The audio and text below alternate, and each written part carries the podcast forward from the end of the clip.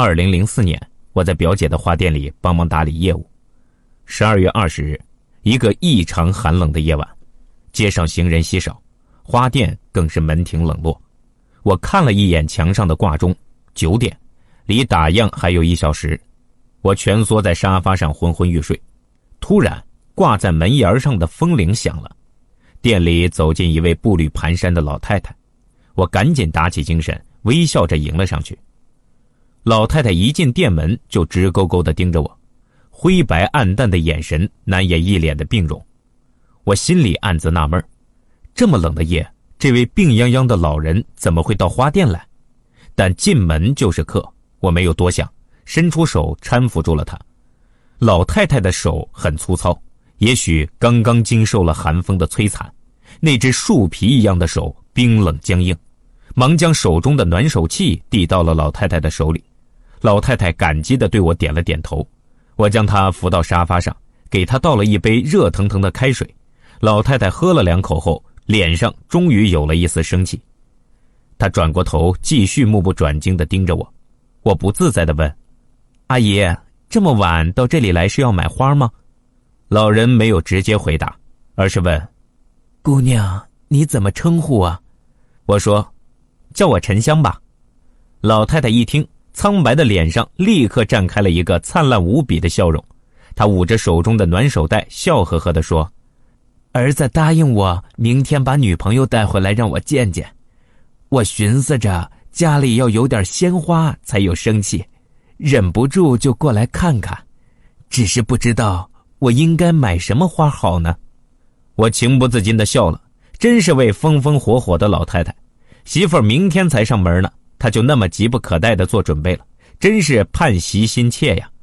我说，买百合花吧，寓意好，典雅大方，最迎合新媳妇儿初入门的温馨氛围了。老人认可的点着头，眼神却在我身上不停的逡巡着。真奇怪啊，他为什么老看我呢？我在老人盼颜的眼神下如坐针毡，似乎过了许久，他才又开口：“嗯。”百合好呀，现在太晚了，明天早上我再来取吧。谢谢你，我微笑着递过店里的名片。您如果需要鲜花，打个电话过来，我们会送上门的。这么冷的天，阿姨尽量少出门吧，要保重身体啊。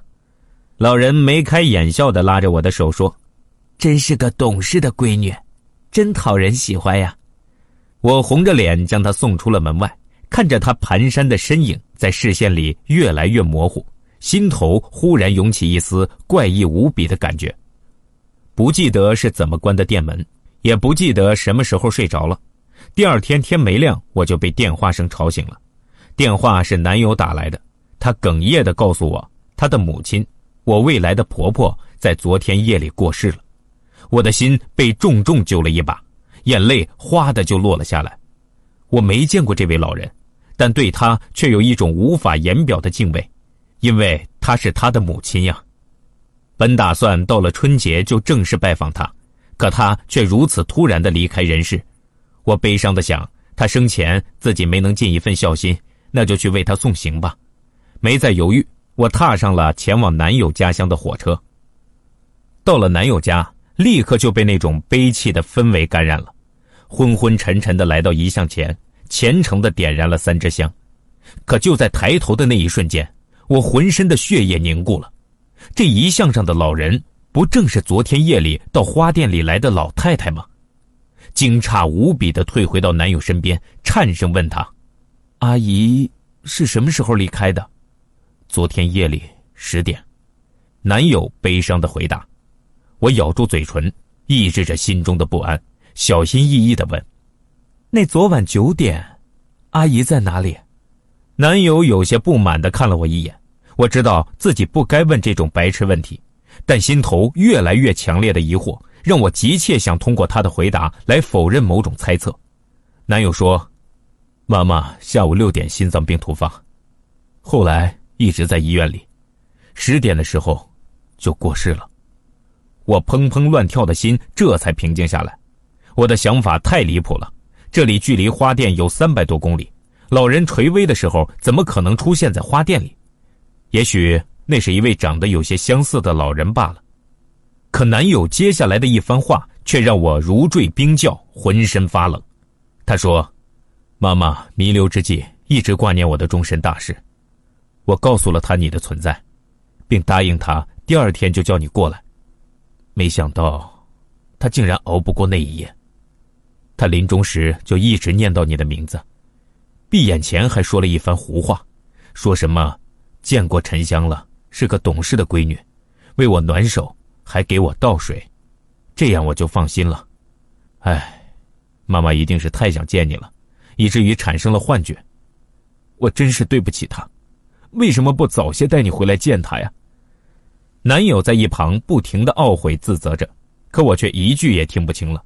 我已经完全失去了思考的能力，仿佛陷入了一个迷惑重重的怪圈里，恐惧、疑惑、惘然轮番吞噬着我。男友母亲诉说的那个情形，不正是昨夜我与那位老人的真实写照吗？可那位老人是他吗？那个时候他应该在病床上呀，但昨夜的那一幕却那么清晰的在脑海里浮现。难道我与老人产生了同样的幻觉？我总觉得那不是幻觉，但又无从解释那一夜的相遇。过后，我跟男友提起，他认为我是因为内疚产生的臆想。我说不是的。我真的见过你的妈妈，他便笑着揉着我的头说：“好，好，好，真的，真的。既然丑媳妇已经得到了婆婆的认可，那你什么时候过门呀？”没有人相信我所说的，因为那确实没有说服力。但那一幕是那么真实的存在于我的记忆里。后来看了许多关于灵异方面的书，我给自己的解释是：一定是有一种意识性的东西，不以肉体作为载体。而是以一种我们无法解释或神秘的形式出现。我未来的婆婆一定是在弥留之际，通过某种超自然力量的牵引，与我在异度的空间相遇相识。